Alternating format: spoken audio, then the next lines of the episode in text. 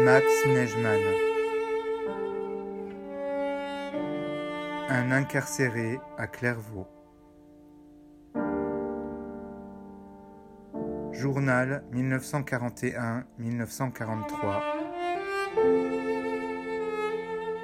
Traduction du yiddish par Claude Ampel.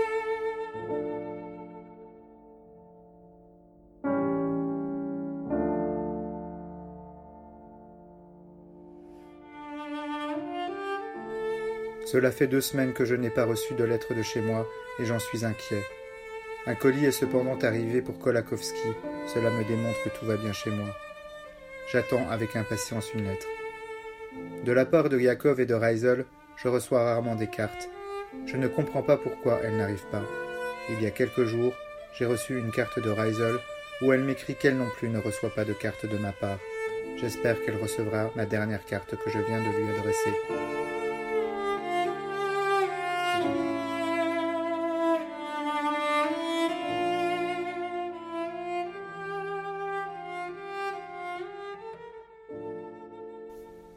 Une chose me donne de la satisfaction, c'est ma sœur Hélène. Selon la lettre qui me vient d'elle, je me suis rendu compte des progrès qu'elle a fait dans la réflexion. Elle est femme, mais une femme avec qui on peut se permettre de parler de divers problèmes et qui peut dans sa réflexion donner son opinion sur une question. J'ai échangé avec elle d'intéressants courriers qui m'ont impressionné et je suis fier de ma jeune sœur. J'ai hâte de retourner chez moi dans ma famille. La fin arrive cependant, lentement, et sans doute encore 138 jours vers la liberté.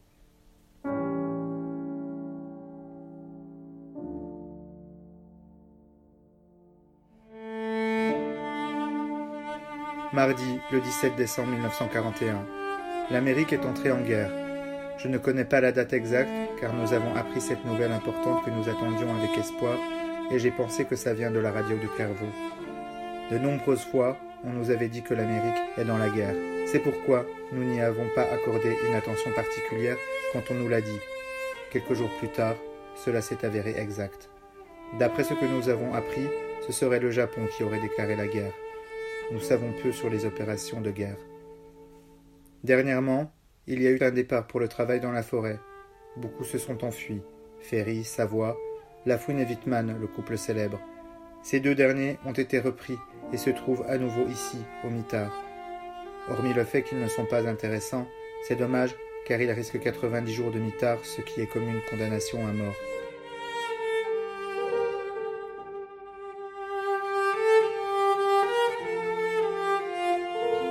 Ce matin, pendant que je m'habillais, un type est entré dans le dortoir.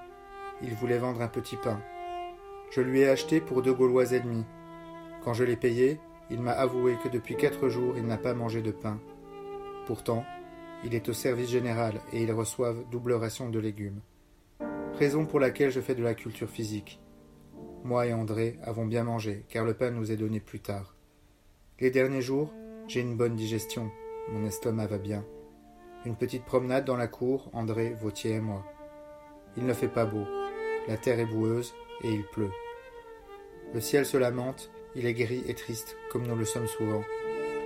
J'ai un peu parlé avec Kazansky et André Polak au petit réfectoire, et le temps a passé.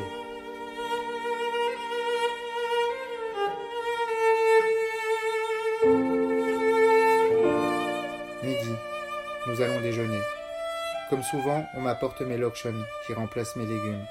J'ai mon régime, lokshen à la place des légumes. Et surtout de la viande.